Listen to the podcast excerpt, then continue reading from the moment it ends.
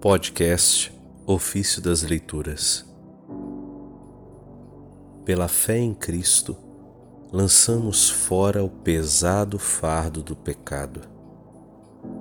Do comentário sobre o profeta Isaías de São Cirilo de Alexandria, bispo.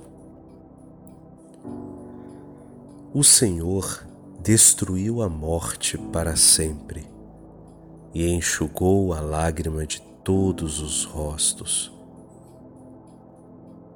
Isaías 25, 8 Muito a propósito, relaciona-se a doutrina do mistério com a ressurreição dos mortos.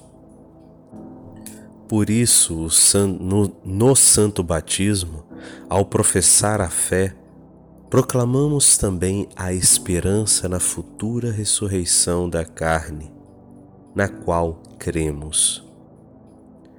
Tendo a morte vencido Adão, nosso primeiro pai, quando este pecou, assaltando-o e matando-o como um animal feroz, irromperam na terra as lamentações, o luto, as lágrimas e o pranto dos mortos.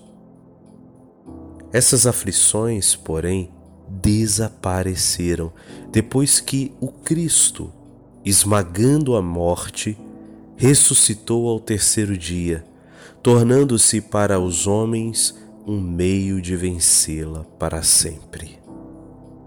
Tornou-se, pois, o primogênito dentre os mortos, a primícia dos que dormem às primícias segue-se algo.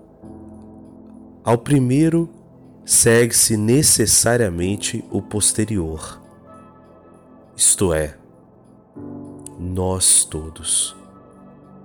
O pranto assim converteu-se em alegria. Despimos o silício e nos revestimos do Cristo, da alegria que vem do alto em nossa alegria, podemos dizer: Morte, onde está a tua vitória? Morte, onde está o teu aguilhão? O aguilhão da morte é o pecado. Primeira carta de Coríntios, capítulo 15, versículo 55. Enxugou-se toda lágrima, pois se cremos que Cristo restituirá a vida aos mortos, já não choramos por eles, nem, no de, nem nos deixamos abater por uma tristeza imoderada, como fazem os que não têm esperança.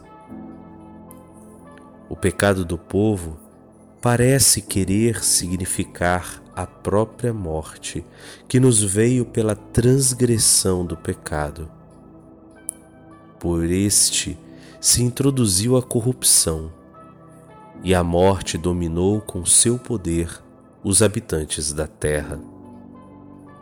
Porém, como muitos não aceitassem o mistério da ressurreição, parecendo-lhes inacreditável por sua grandeza, o santo profeta teve que acrescentar: A boca do Senhor o falou.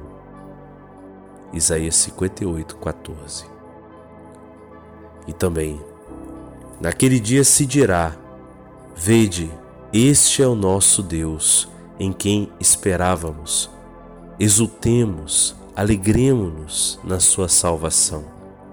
Com efeito, a mão do Senhor repousará neste monte. Isaías 25, 9 e 10. Conhecereis, diz o profeta, aquele que dá a beber a alegria com o vinho e que unge com o óleo os que em Sião decaíram.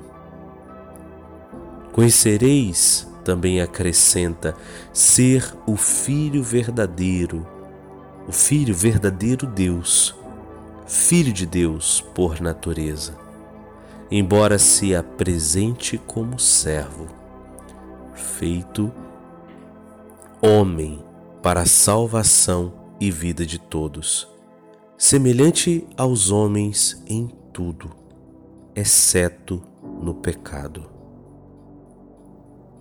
Vede, este é o nosso Deus, em quem esperávamos. Exultemos, alegremo-nos na sua salvação. Penso que esta palavra se aplica muito bem aos israelitas que, instruídos pelas palavras de Moisés, ou por conhecerem os vaticínios dos profetas, esperavam a vinda de nosso Senhor Jesus Cristo, Salvador e Redentor,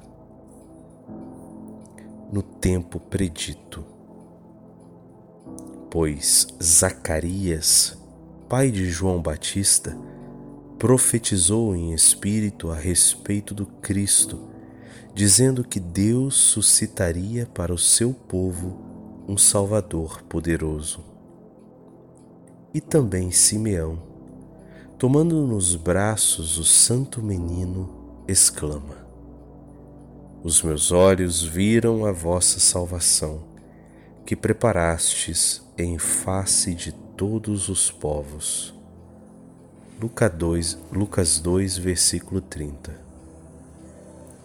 Assim, reconhecendo o Cristo como o Salvador e Redentor anunciado, todos dirão: Vede, este é o nosso Deus. Louvarão também a Deus pelo repouso que trará sobre este monte. Julgo que este monte é a Igreja na qual o Senhor repousou. Realmente ouvimos Cristo dizer: Vinde a mim todos os que estáis cansados sob o peso do vosso fardo, e eu vos darei descanso. Mateus 11, 28 Pela fé nele depositada, lançamos fora o pesado fardo do pecado. Descansamos também de um outro modo enquanto nos libertamos dos terrores de um merecido suplício e da pena que devíamos sofrer por nossos delitos. Não se limitou a isso a graça de Cristo, Salvador de todos pois nos promete também os bens que esperamos, a posse do reino dos céus e a vida eterna, isenta de todo mal e tristeza.